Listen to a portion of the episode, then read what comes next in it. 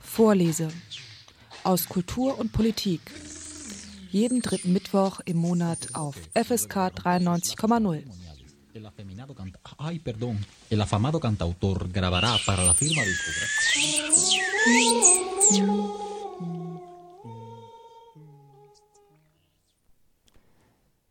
Er gilt als Begründer des Faschismus, Benito Mussolini. Rund 20 Jahre regierte der nur rund 1,70 Meter große Duce aus Dovia di Pretabio Italien. Er prägte das Land bis heute. Viele Legenden ranken sich um den Diktator, vom Marsch auf Rom über sein Bündnis mit Hitler bis zum gewaltsamen Tod 1945. Und bis heute steht der Duce in der öffentlichen Wahrnehmung im Schatten seines großen Bruders Adolf Hitler. Neben dem monströsen NS-Faschismus erschien der italienische Faschismus lange Zeit als weniger brutal und insgesamt weniger eliminatorisch. Hans Woller rückt dieses Bild vom weniger schrecklichen Pendant im Süden in seinem Buch Mussolini der erste Faschist zurecht. Er zeichnet einen Mussolini, der in seinen Grundüberzeugungen von Rassismus und Antisemitismus getrieben wurde, der den italienischen Faschismus sehr bald nach seiner Machtübernahme auf imperialistische Expansion polte, der vom neuen Menschen ebenso träumte wie von einer italienischen Vormachtstellung im Mittelmeerraum.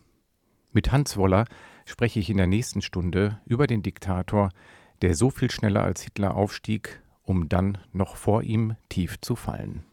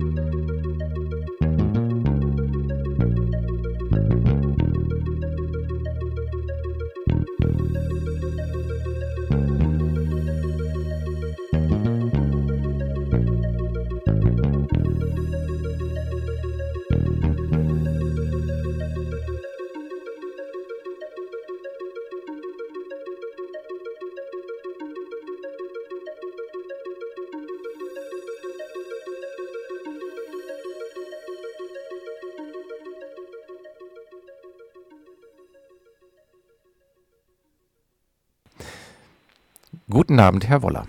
Hallo, begrüße Sie auch. Ich freue mich sehr auf unser Gespräch heute über den italienischen Diktator Benito Mussolini. Ein italienischer Historiker hat geschrieben, und Sie zitieren das auch im Buch, wir verstecken unser Böses hinter dem noch Böseren. Woran krankt die Aufarbeitung des italienischen Faschismus und warum erlebt der Faschismus in Italien seit geraumer Zeit geradezu eine Renaissance? Haben Sie da eine Antwort darauf? Wieso unterscheidet sich das auch so sehr vom deutschen Gedenken und der Aufarbeitungskultur?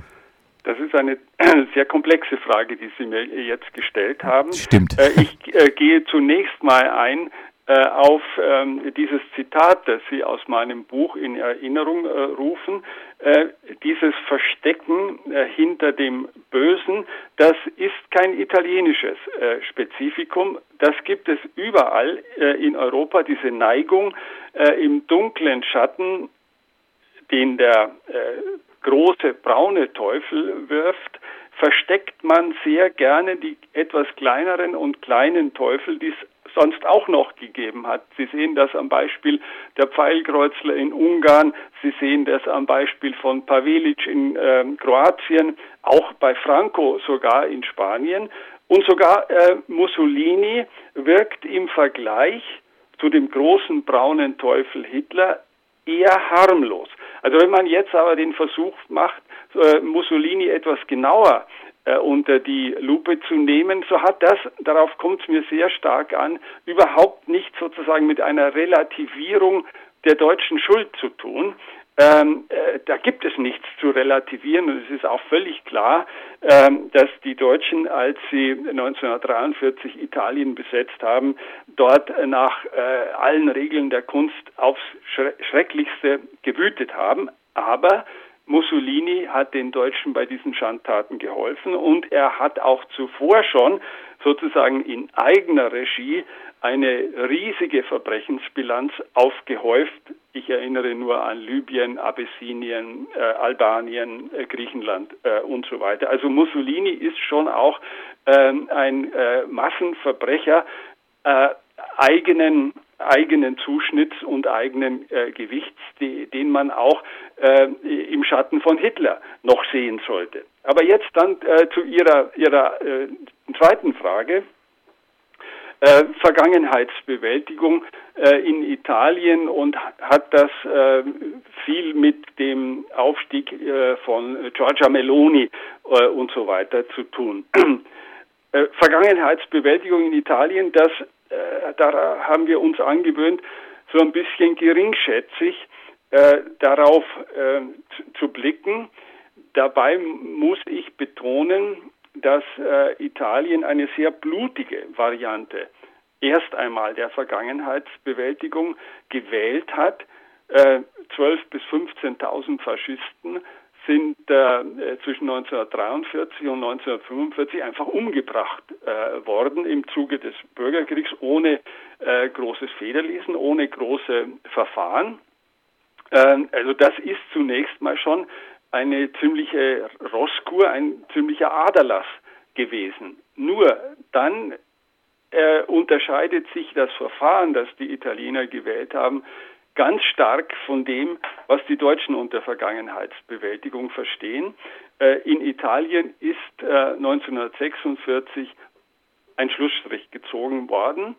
Äh, es hat eine große Amnestie gegeben und danach ist fast jeder Faschist, der vorher im Gefängnis saß, der vorher irgendwelche größeren Strafen bekommen hatte, sozusagen wieder auf freien Fuß gesetzt worden. Aber es hat zunächst mal diese blutige Abrechnung gegeben, die den äh, den Faschismus schon stark, ähm, äh, stark geschwächt hat. Was das Problematische daran ist, das möchte ich Ihnen am Beispiel von Mussolini veranschaulichen.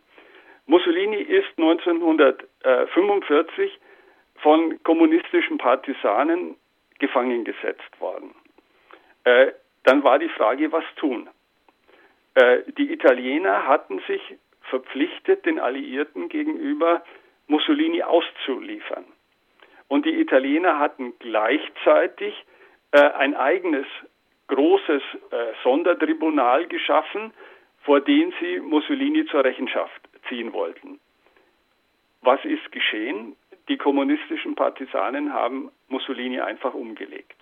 Die Konsequenz daraus war, dass es so ein Nürnberg wie in Deutschland nie gegeben hat, also das heißt, es hat dort nicht den Versuch gegeben, wirklich genau hinzuschauen, äh, was ist im Faschismus nicht nur im eigenen Land passiert, sondern was ist in dieser Zeit in Afrika passiert, was ist in dieser Zeit in Kroatien, in Albanien, in Griechenland äh, passiert. Alles das ist so ein bisschen im Halbschatten geblieben und dieser Halbschatten, der war sozusagen äh, das Fundament äh, eines faschistischen Submilieus, äh, in dem die ähm, äh, Rechte, erstmal Movimento Sociale Italiano und dann natürlich auch jetzt die Fratelli von, von Frau Meloni ganz schön gedeihen können.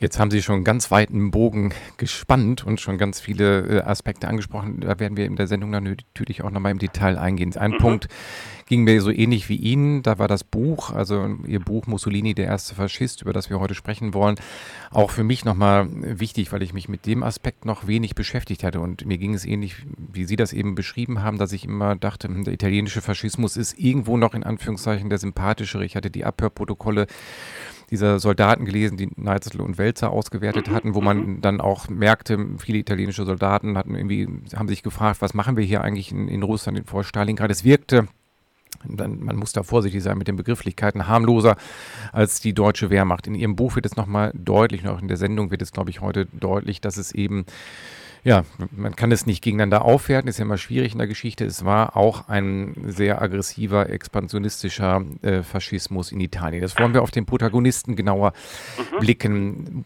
Auch da sind mir viele Sachen wirklich in dem Buch nochmal deutlich geworden, wo bei mir Lücken waren, weil ich mich immer mit dem deutschen Faschismus beschäftigt habe. Bei Mussolini sah es ja lange Zeit auch, vielleicht ist da eine Parallele zu Hitler, überhaupt nicht nach dem Duce aus, sondern es war eher eigentlich auch ein holpriger Start ins Leben mit Hilfslehrertätigkeit und einer, da ist wirklich eine ganz klare Trennlinie auch zu anderen äh, Faschisten oder äh, ja, wie Adolf Hitler zum Beispiel, einer ganz starken und langjährigen Verwurzelung in der sozialistischen Bewegung. So ein Dreh hat man heute ja manchmal auch, dass ehemalige Linke dann als Faschisten wieder aufwachen. Bei Mussolini ging das ja doch auch ähm, nicht im Alltempo, sondern da war eine lange sozialistische Prägung. Trotzdem zeigen Sie da schon so Linien auf, wo sich der Faschist äh, Mussolini auch schon früher zeigt. Wie muss man sich diese ersten ja quasi Jahrzehnte seines Lebens da vorstellen? Also ich würde, äh, weil Sie den Vergleich mit Hitler auch äh, gleich am Anfang ein bisschen stark gemacht haben, ich würde da ein klein wenig eine Korrektur äh, ansetzen. Gerne. Und zwar ähm, äh, folgendermaßen.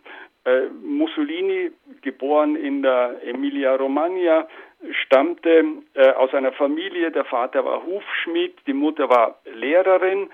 Ähm, äh, und das war eine außerordentlich bildungsbeflissene, aufstiegsorientierte Familie.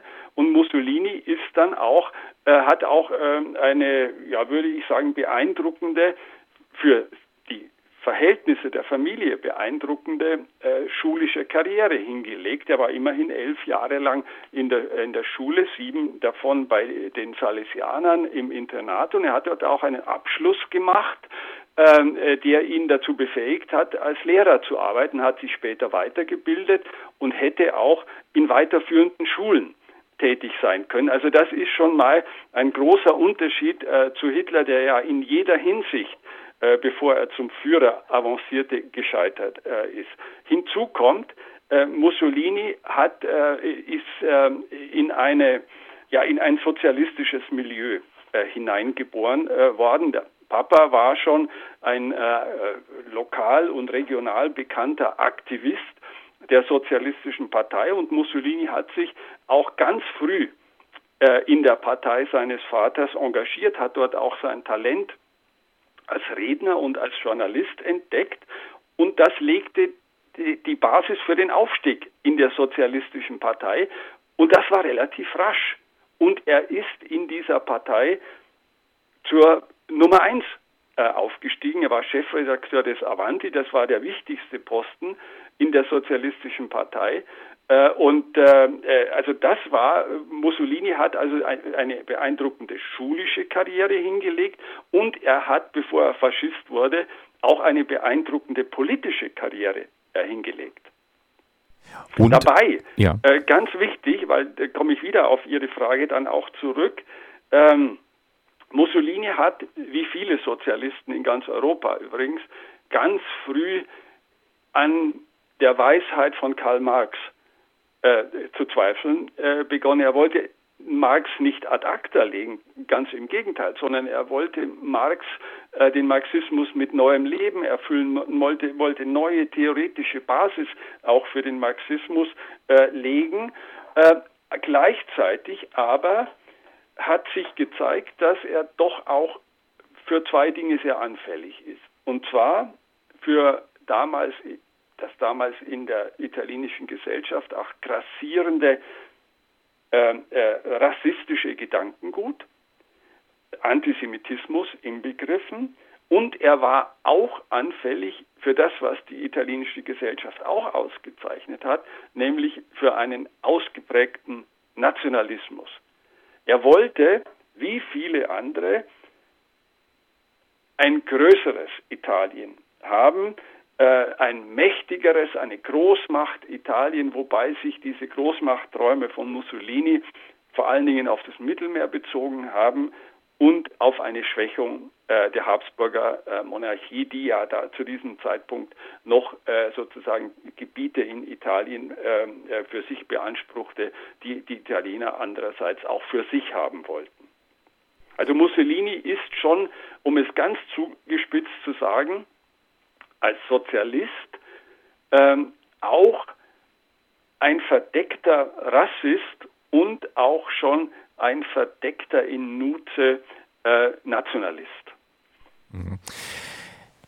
Sie beschreiben das schon ganz, äh, ja, äh, sind schon der, sehr weit eingestiegen. Er war dann äh, 1912 ähm, Chefredakteur vom Avanti in Mailand und hat es da ja auch mit sehr fleißiger Arbeit, 15, 16 Stunden Arbeit, hat er da teilweise täglich rein investiert hat er die Auflage von 30.000 auf 100.000 Exemplare steigern können. Aber Sie haben eben schon so, so ein bisschen ja, rausgearbeitet in Ihren Ausführungen dass dieser Rassist und ähm, ja, Nationalist in ihm schlummerte und er auch immer wieder in, ähm, in Konflikte geriet mit der Sozialistischen Partei und dann letztendlich auch äh, 1914 erfolgt der Rauswurf aus der PSI und ja. er gründet dann eine eigene Zeitung mit Geld vom äh, italienischen Großkapital.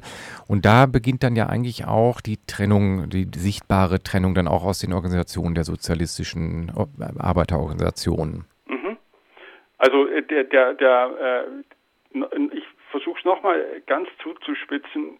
Mussolini war zu diesem Zeitpunkt vor dem Ersten Weltkrieg in der Sozialistischen Partei eine sehr, sehr große Nummer. Ich würde sogar sagen, er war die Nummer eins. Und ganz wichtig, er gehörte nicht irgendeinem moderaten Flügel der Sozialistischen Partei an, sondern er gehörte dem revolutionären Flügel der Partei an. Und das war auch der Grund, weshalb er sich 1914 mit seiner Partei überworfen hat.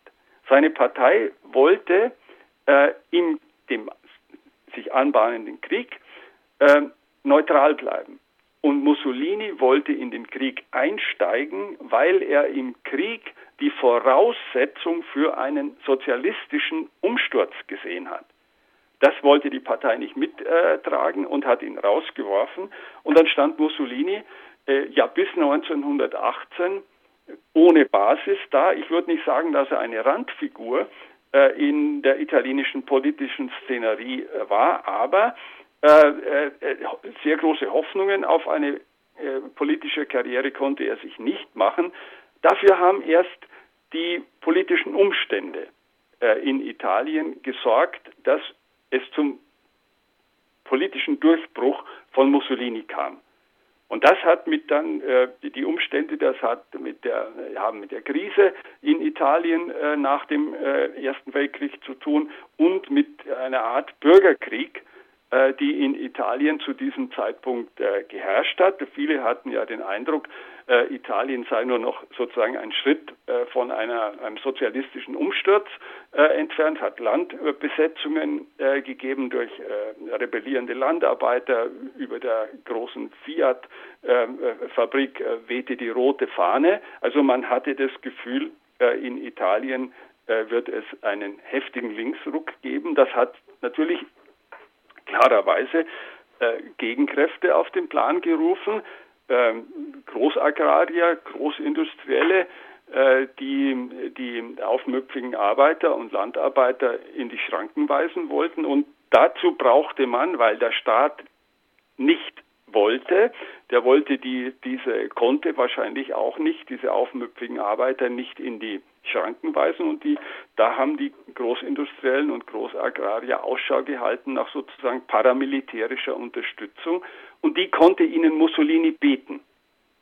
Weil sich nämlich äh, um Mussolini nach 1918 äh, desillusionierte Frontsoldaten äh, gesammelt haben, äh, dann versprengte und äh, enttäuschte Nationalisten, eigentlich alles das, was äh, die Linken hasste und das aus diesem äh, Potenzial hat Mussolini so eine Art Privatarmee gebildet, die er äh, den Großagrariern, den bedrängten Großagrariern und Großindustriellen sozusagen zur Verfügung gestellt hat.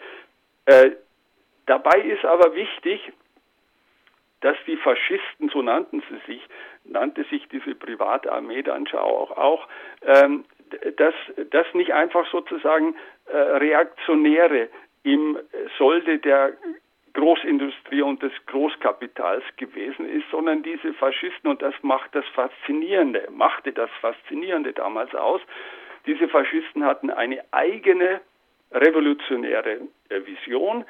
Sie wollten eine äh, ja, homogene Volksgemeinschaft schaffen, die stark genug war, äh, um Italien wieder äh, an die Größe heranzuführen, die es auf, äh, die das Land aufgrund äh, sozusagen der historischen Mission, aufgrund dieser langen, ruhmreichen römischen Geschichte beanspruchen konnte. Das war das Moderne an, am, am, am Faschismus, eine, eine ganz neue Vision.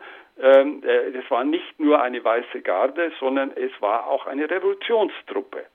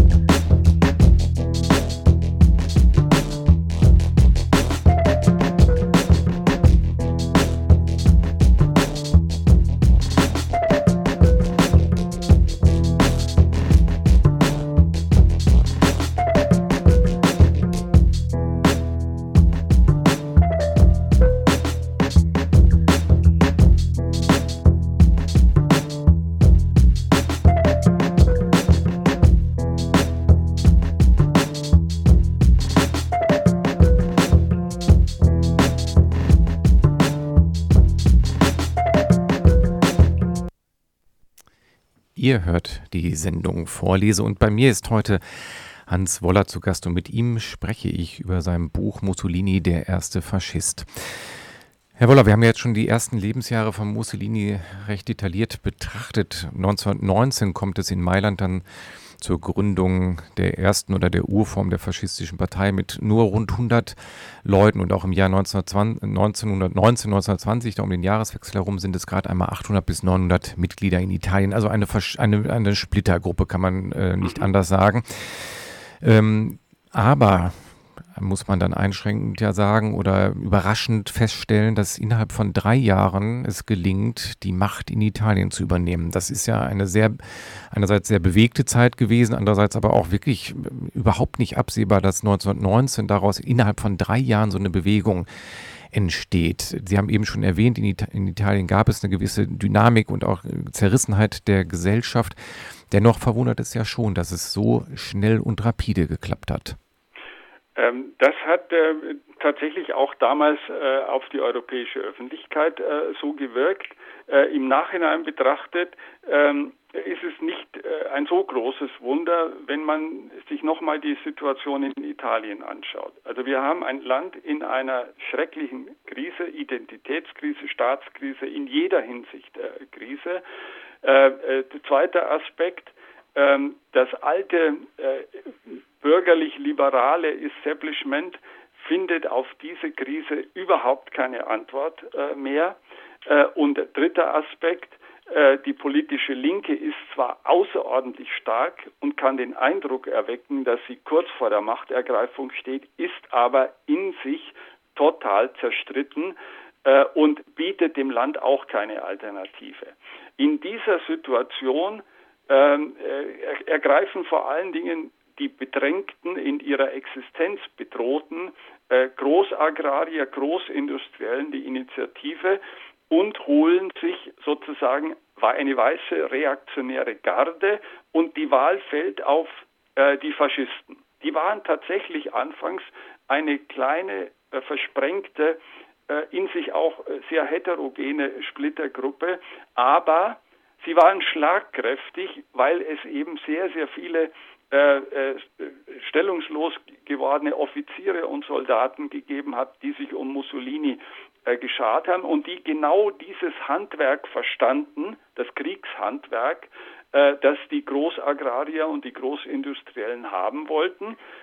Die wollten eine äh, Truppe des Bürgerkriegs haben, die losgelassen werden kann auf die Sozialisten und das haben die Faschisten auch mit der äh, unerhörten äh, Brutalität getan. Also sie haben also im Grunde das ganze sozialistische äh, System äh, von, von Kooperativen und dergleichen in Italien im Boden gleich gemacht mit äh, zwei, drei, 4.000 äh, Todesopfern. Äh, auch an, auf diese Art und Weise haben sich die Faschisten unentbehrlich gemacht auf der einen Seite und sie hatten aber andererseits auch, wie ich vorher schon gesagt habe, eine eigenständige äh, politische Vision, die weit über das hinausgegangen ist, äh, was ihre äh, Auftraggeber und Finanziers, die Groß, äh, Großagrarier und so weiter, äh, haben wollten, nämlich die Vision, Italien zu modernisieren, Italien wieder äh, zu einer europäischen Großmacht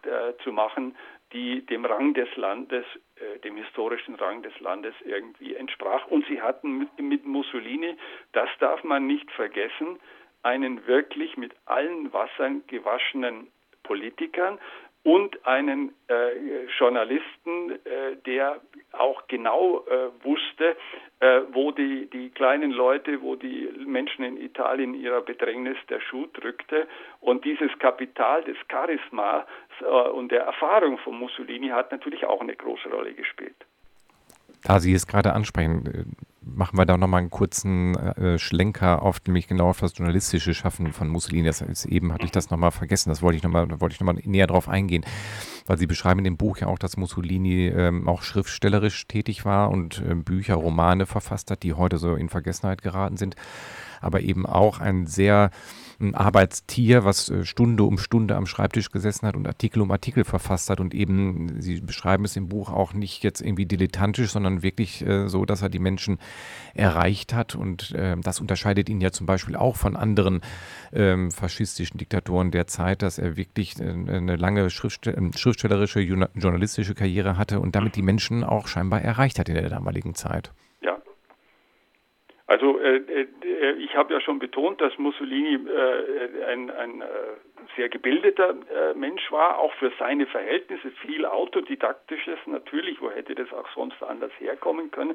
Aber und er war ein, ja wie soll ich sagen, ein Polit-Junkie, der sich vor allen Dingen auf das journalistische Handwerk äh, verstanden hat. Das hat er sozusagen von der Pike auf gelernt und äh, hat äh, im Grunde fast Stunde für Stunde äh, geschrieben, hat zeitweise die Presseorgane, äh, für die er verantwortlich war, fast allein geschrieben. Auch im Avanti hat er, also in dem deutschen Vorwärts würde man sagen, hat er die, die nötigen Akzente gesetzt und äh, die, die, die, diese Machart der Artikel von Mussolini, die hatten etwas einen ganz eigenen Ton, sehr, sehr pathetisch, aber zugleich ähm, sehr, sehr zupackend, äh, hat auch mit, äh, mit, mit allen möglichen biblischen Anspielungen äh, gespielt und dann wieder mit volkstümlichen Redewendungen. Also der hat sozusagen ein sehr, sehr äh, ausgeprägtes äh, Gespür dafür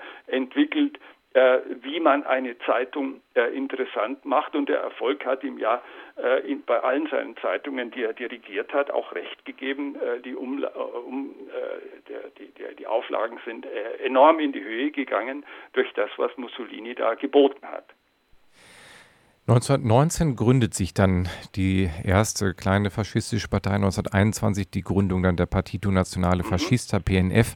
Und dann am 28.10.1922 äh, kommt es zum Marsch auf Rom. Das ist mhm. ja auch so eine Legende, die sich bis heute hält. Das ist wirkmächtig so ein Bild von einem Marsch, wo Hunderttausende auf Rom marschieren und sie Macht ergreifen. Sie schreiben es im Buch äh, und das ist ja bekannt auch durch die Forschung wesentlich nüchterner. Letztendlich sammeln sich da nur 5000 äh, Schwarzhemden in, in, den Vororten von Rom im, und versinken im Morast, im Regen in der Zeit. Es ist nicht das heroische Einmarschieren in ähm, Rom, aber dennoch ist es ja einer der Gründungsmythen des italienischen Faschismus, der auch bis heute nachwirkt. So ist es, ähm, äh, wobei ich äh, einen Punkt äh, besonders noch hervorheben möchte. Es ist richtig, ähm, äh, am 28. Oktober lagen vor Rom äh, eigentlich nur, nur ein paar tausend faschistische Kämpfer, die vor allen Dingen mit dem Wetter zu kämpfen hatten, mit sonst nichts. Aber in den ein, zwei Jahren davor äh, hat es so und so viele andere kleinere Märsche auch schon gegeben. Ein Marsch auf Bologna und noch eine Stadt und noch eine Stadt.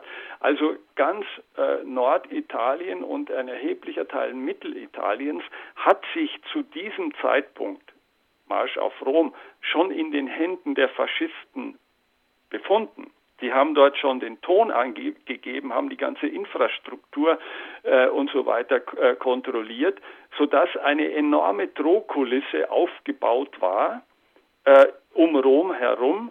Äh, und äh, die Regierung in, in Rom äh, wusste sich ja schon lange nicht mehr zu helfen, wie man gegen die Faschisten vorging. Genauso wenig äh, wusste das der König, der sich auch nicht wirklich auf das Militär verlassen konnte. Niemand hat es sozusagen gewagt, äh, die Probe, Probe aufs Exempel zu machen äh, und sich den Faschisten in die, äh, entgegenzustellen, weil man einfach so unsicher war, ob die Kräfte dafür wirklich reichen. Und dann hat Mussolini in dieser Situation mit dieser Drohkulisse natürlich auch noch ein politisches Spiel gespielt.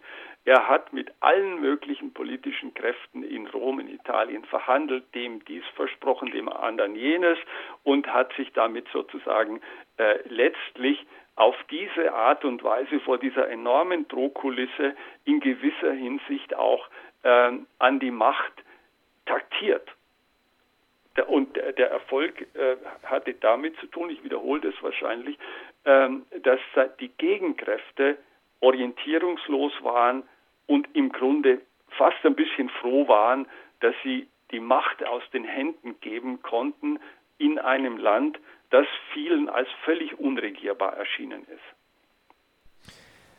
Dann kommt es zur Machtübernahme von oder der Machtinstallation von Mussolini ab 1922 und es ist dann ja, wenn man das jetzt auch im Parallelen im europäischen Vergleich sieht, einfach eine sehr lange Zeit ja auch die ähm, Mussolini Italien regiert hat und äh, bis zum Eintritt, äh, wir kommen ja im weiteren Verlauf der Sendung auch noch bis zum Zweiten Weltkrieg, vergehen ja viele Jahre, wo er seine Visionen eines neuen Italien versucht umzusetzen und sich peu à peu auch als Duce etabliert, als Alleinherrscher in Italien.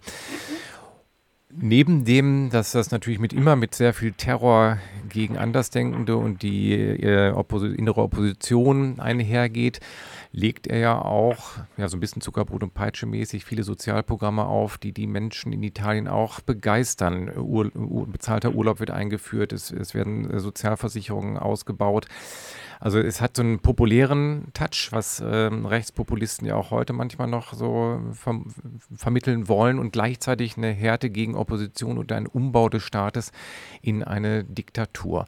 Wie muss man sich diese ersten Jahre des äh, Duce in Regierungsverantwortung vorstellen? Wie lange dauert es? Kann man, kann man wahrscheinlich gar nicht so einen festen Zeitraum benennen, bis er die Macht etabliert hat, bis er wirklich der unumschränkte Duce ist der ja auch immer, muss man so ein kleiner äh, Nebenaspekt noch erwähnen, immer auch neben dem italienischen König regiert.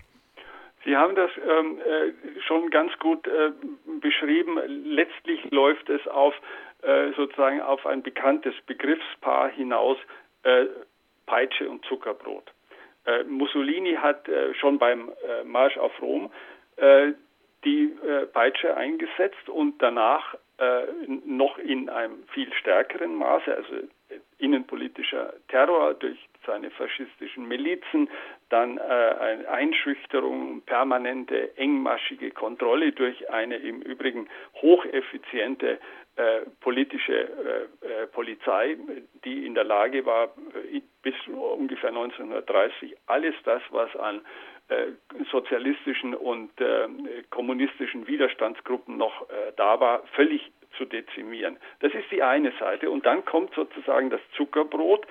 Äh, das Zuckerbrot äh, ist eine, Sie haben es schon angedeutet, moderne Wirtschafts- und Sozialpolitik. Vieles davon ist sozusagen Stückwerk geblieben oder ist überhaupt nur Gaukelei. Vieles ist aber auch so Realität geworden, dass die Menschen in Italien das Gefühl haben, äh, hatten, wir haben nun einen Staat, der uns nicht nur dauernd etwas wegnimmt, äh, sondern der uns auch etwas gibt. Das ist beim Wohnungsbau der Fall, das ist bei der Trockenlegung der Sümpfe der äh, Fall, das ist bei Hilfen für Familien, für Kinder, Alte, Kranke der Fall und das ist bei einem sehr, sehr großzügigen nach amerikanischem Vorbild aufgezogenen Freizeitprogramm auch der Fall. Also die Italiener hatten das Gefühl, da ist ein Staat äh, zum ersten Mal, der sich um die Einwohner kümmert. Äh, wie gesagt, obwohl vieles Versprechen geblieben ist, aber dieser Eindruck war nicht ganz falsch. Und der zweite Punkt, der ist mindestens so wichtig, die Italiener äh, waren ja aufgrund ihrer Geschichte und sind es auch heute noch ein sehr, sehr stolzes äh, Volk, das aber ständig irgendwie mit Defiziten konfrontiert war, weil Italien eigentlich dauernd unter den eigenen Verhältnissen, äh, unter den eigentlichen Möglichkeiten geblieben ist. Und Mussolini hat dem, dem italienischen Volk das Gefühl gegeben, wir sind wieder wer wir werden eine europäische Großmacht und wir kriegen unseren Platz an der Sonne und wir werden wieder das, äh, was äh, äh, unsere Vorfahren waren. Nicht umsonst hat man äh, von den Faschisten als die Römer der Moderne gesprochen. Äh, und ein, ein ganz wichtiger Punkt war dann der, der Krieg gegen Abessinien und da ist dann Italien 1936 zum Imperium ausgerufen worden. Nie war Mussolini, nie war der Faschismus so beliebt im italienischen Volk äh, wie zu diesem Zeitpunkt, weil Italien endlich die Italiener, die Gesellschaft das Gefühl haben konnte, wir haben jetzt aufgeschlossen zu den Franzosen, zu den Engländern und zu den Deutschen. Äh, uns hört man wieder in der, in der Welt, wir haben eine Stimme. Das waren die beiden Punkte, mit denen Mussolini sozusagen äh, seine Landsleute gewinnen konnte. Einerseits soziales Kümmern, auf der anderen Seite Großmachtträume, die zum Teil auch Realität waren.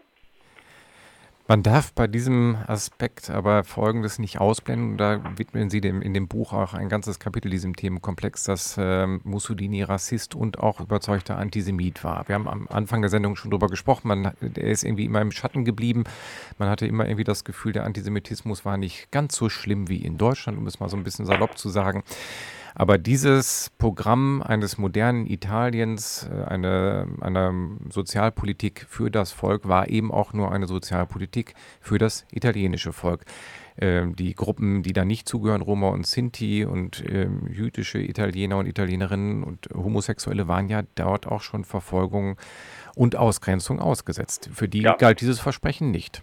Nein, das ist klar. Äh, das muss auf alle Fälle hinzugefügt werden.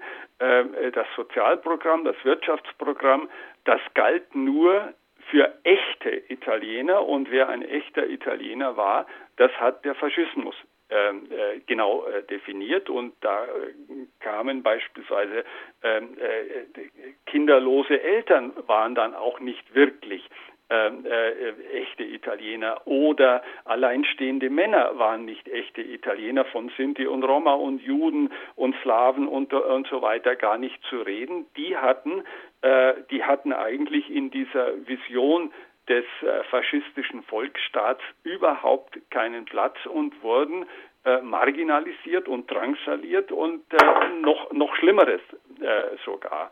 Ich gebe ein Beispiel für das, was sozusagen die, die, die, die Schattenseite des äh, modernen faschistischen Italiens war. Es wird oft vergessen. Äh, Italien hat äh, seit, neun, seit 1922 äh, Krieg geführt. Ähm, und zwar brutalen Krieg. Erst einmal in Libyen. Dort hat man die, äh, die verloren gegangenen äh, Libyen war vorher ja italienische Kolonie und ist im Ersten Weltkrieg verloren gegangen. Mit brutalen Feldzügen ist äh, Libyen zurückerobert worden. Nachdem das geschehen war, kam der Krieg, äh, hat äh, Mussolini den Krieg gegen Abessinien gestartet, dann 39 gegen Albanien und dann 40 äh, Griechenland und so weiter und so weiter. Und diese Kriege, das waren faschistische Kriege, die verbunden waren mit Terror, mit Umsiedlungen, mit Hunger, sozusagen Hungerpolitik als Mordwaffe, mit Apartheidssystemen in, äh, in Abessinien. Heute würde man äh, gerade mit Blick auf, auf Abessinien von Genozid äh, sprechen. Äh, und das ist äh, auch der faschistische, das ist auch der italienische Faschismus und keine Rede davon kann sein, dass das in irgendwie eine harmlose Variante gewesen wäre. Das zweite, der zweite Punkt, Sie sprechen den Antisemitismus an. Hm. Äh, es hat häufig äh, die Meinung gegeben und gibt es äh, in Italien ja auch heute noch, dass Italien frei von Antisemitismus gewesen äh, wäre. Ähm, dabei ist natürlich Italien schon im 19. Jahrhundert wie jedes katholische Land äh, durchdrängt äh, von und durchzogen von antisemitischen äh, Strömungen und das hat sich im Faschismus sozusagen peu à peu äh, verschärft. Äh, schon Ende der 20er, Anfang der 30er Jahre kommt es zu Entlassungen äh, von Juden, dann zu richtig intensiven, hasserfüllten Pressekampagnen gegen Juden und dann 1938 die Judengesetzgebung, die zum diesem Zeitpunkt 1938 sogar leicht schärfer war äh, als, die, als die Nürnberger Gesetze. Und diese Judengesetzgebung von 38, das hat die neuere Forschung jetzt Gott sei Dank auch erwiesen, äh, ist äh, nach 1938 nicht einfach eingeschlafen, sondern die, ist sozusagen fast, fast monatlich noch einmal radikalisiert worden, bis hin äh, zur Arbeitspflicht äh, für Juden bis hin zur Einweisung äh, in äh, Lager. Und die treibende Kraft dabei war Mussolini, der in den Juden ein minderwertiges Volk gesehen hat, das den italienischen Volkskörper äh, bedroht hat. Eines ist aber ganz wichtig. Äh, und das kann eigentlich gar nicht dick genug unterstrichen werden. Mussolini zielte auf eine Vertreibung, auf eine Vertreibung der Juden aus Italien. Ungefähr in einem Zeitraum von zehn Jahren sollte Italien sozusagen judenfrei sein. Es ging ihm nicht um Vernichtung.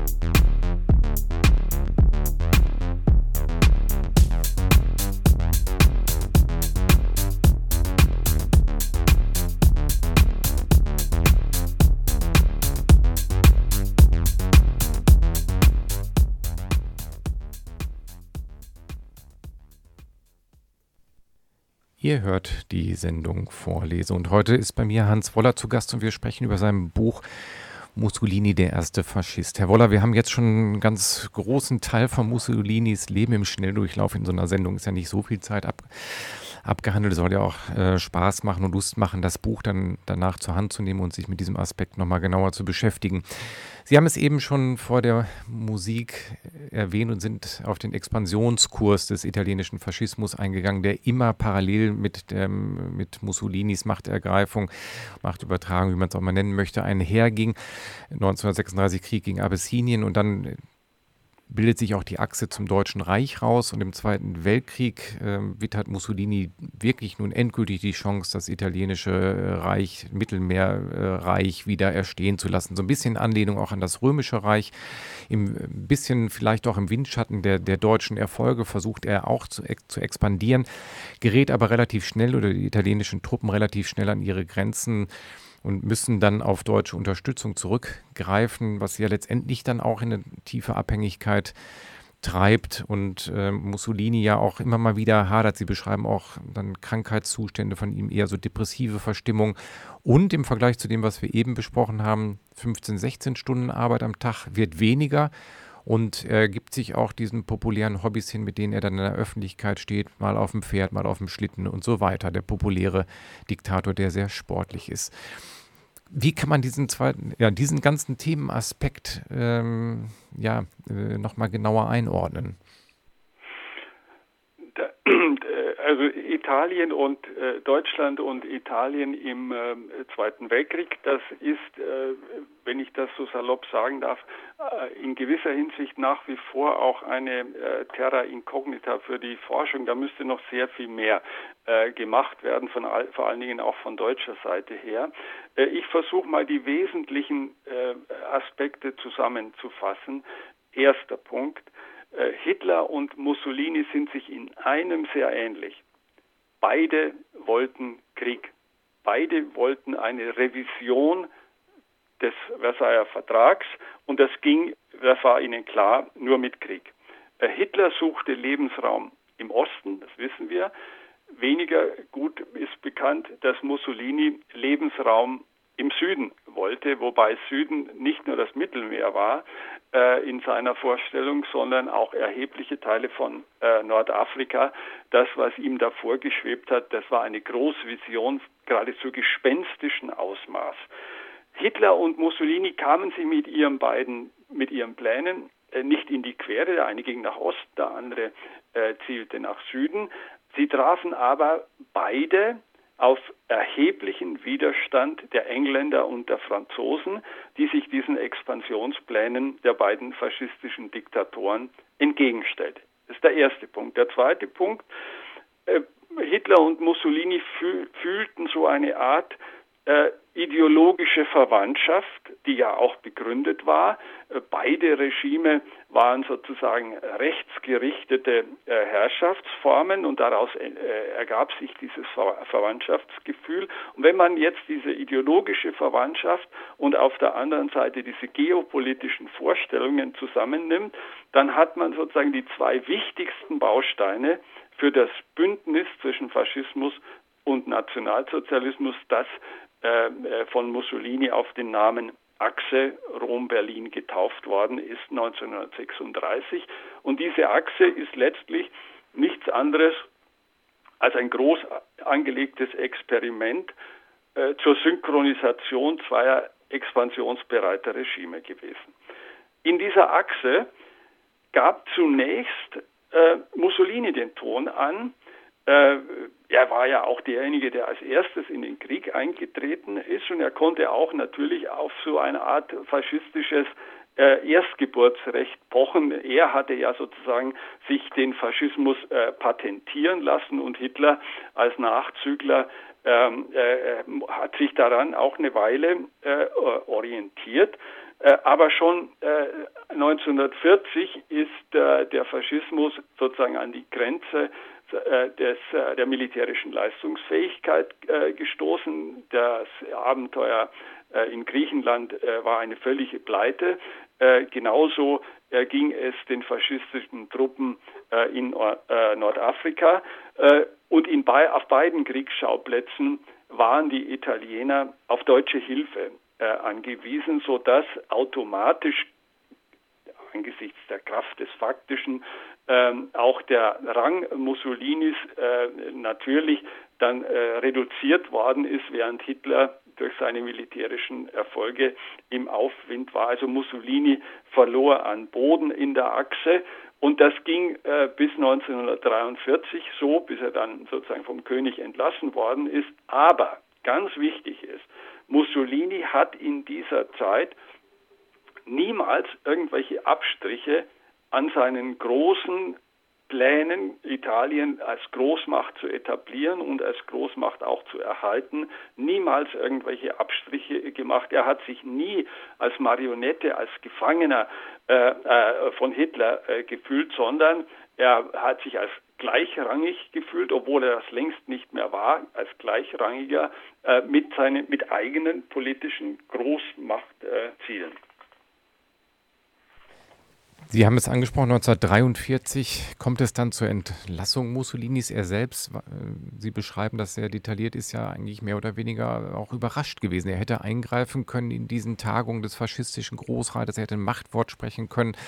Er ist da erstaunlich passiv geblieben, ist dann relativ schnell abgesetzt worden und dann von den Deutschen, das weiß man auch, befreit worden. Dann würde ich gerne noch einmal einen Blick auf diese Republik von Salo werfen. In den letzten äh, Kriegsjahren, also das wurde ja auch oft als Marionettenregierung der Deutschen im Norditalien begriffen. Sie skizzieren da ein etwas anderes Bild, in dem auch Mussolini weiter Akteur ist, wenngleich auch natürlich als irgendwo als Satellit des Deutschen Reiches, aber dennoch auch mit eigenen Impulsen und nicht nur stumpfer Befehlsempfängung der Tagesbefehle der deutschen Wehrmacht. Ja, ähm, Sie haben das auch äh, schon ganz gut äh, zusammengefasst, also äh, Hut ab. Ähm, äh, Hitler, äh, Mussolini wird 1943 entlassen äh, und kurz darauf, ein paar Wochen später, von deutschen Truppen auf dem Gran Sasso befreit und Hitler installiert Mussolini erneut als Diktator des faschistischen Italiens. Und hier muss ich wieder betonen, das ist keine einfache Marionettenregierung, die da in Salon und Umgebung sitzt, sondern Mussolini äh, hat nach wie vor eigene Ziele, eigene Ziele, die beziehen sich auf die Innenpolitik. Äh, Mussolini will nach wie vor äh, einen homogenen Staat äh, etablieren sodass sich auch hier wieder und nochmal im verschärften Maße viele, viele Maßnahmen richten gegen Minderheiten, vor allen Dingen äh, gegen, gegen die Juden. Sicherlich die Taktgeber waren zu diesem Zeitpunkt in Italien die Deutschen, aber die Faschisten, und es gab nicht wenige sehr, sehr überzeugte Faschisten nach wie vor, haben äußerst willig mitgemacht, als es darum ging, äh, Juden zu jagen, Juden zu fangen und in den Osten äh, zu deportieren. Das ist ein ganz betrübliches Kapitel der italienischen Geschichte. Und das andere ist noch, ähm, Mussolini hat auch außenpolitisch von seinen großen Plänen nicht so viele äh, Abstriche äh, gemacht. Er wollte auf, er wollte Hitler sozusagen überreden, sich mit Stalin zu arrangieren. Das heißt, Stilllegung der Front im Osten, Verlagerung des Kriegsschauplatzes nach Westen und in das Mittelmeerraum, wobei er bis zum Schluss an den Endsieg Hitlers geglaubt hatte, aber an einen Endsieg Hitlers, eines geschwächten, eines militärisch sehr geschwächten Hitlers, so dass die Deutschen letztlich doch wieder äh, äh, eine neue Wertschätzung für das italienisch-faschistische Potenzial gewinnen soll, äh, sollten. Also Mussolini bleibt bis zum Schluss, trotz vieler Depressionen, trotz äh, vieler Missstimmungen, die ihn immer wieder äh, heimsuchen, er bleibt bei seiner alten Linie, Italien zur Großmacht zu machen und das glaubt er bis zum Schluss, dass ihm das irgendwie gelingen könnte an der Seite eines geschwächten Hitlers, der dann irgendwie doch auf ihn angewiesen sein könnte. Und da waren die beiden Diktatoren sich dann vielleicht doch ähnlich, dass man zum Schluss am letzten, die letzten Lebenstage, letzten Lebenswoche doch etwas von der Realität entrückt war. Und äh, wenn ja. ich das noch dazu ja. fügen darf, es, in, in, äh, das bringt mich auf die Idee, äh, in einem anderen Punkt waren sie sich ebenfalls noch einig. Äh, von Hitler ist ja bekannt, äh, nicht zuletzt durch äh, seine letzten Äußerungen und durch so eine Art Testament und so letzte Schreiben und dergleichen, dass er am Schluss ähm, sozusagen fast das eigene Volk verachtet hat. Das eigene deutsche Volk hat sich sozusagen äh, ihm als Führer nicht als würdig erwiesen, hat sich auch der Mission, die er diesem Volk verschrieben hatte, nicht würdig erwiesen. Genau das Gleiche haben wir äh, in Italien. Auch Mussolini fällt am Schluss äh, über die Italiener her und schmäht seine eigenen Landsleute geradezu. Auch das müsste man der neuen äh, italienischen Rechte übrigens mal ins Stammbuch ähm, äh, wieder, wieder schreiben und in Erinnerung rufen, dass der äh, Duce, der auch heute noch so hoch im Kurs steht, äh, die Italiener äh, letztlich verachtet hat, vielleicht sogar gehasst hat, weil sie äh, in seinen Augen vor der geschichtlichen Mission Italiens versagt haben. Herr Woller, vielen herzlichen Dank für das Gespräch heute über das Buch Mussolini, der erste Faschist. Und alle, die jetzt noch weitere Lücken haben, die natürlich in so einer Sendung bleiben, sei geraten, sich das Buch zu besorgen und durchzulesen. Vielen herzlichen Dank für das Gespräch und alles Gute für Ihre weiteren Forschungen. Dankeschön. Ich bedanke mich ganz herzlich, dass ich mit Ihnen reden durfte. Schönen Abend. Tschö. Danke. Wiederhören.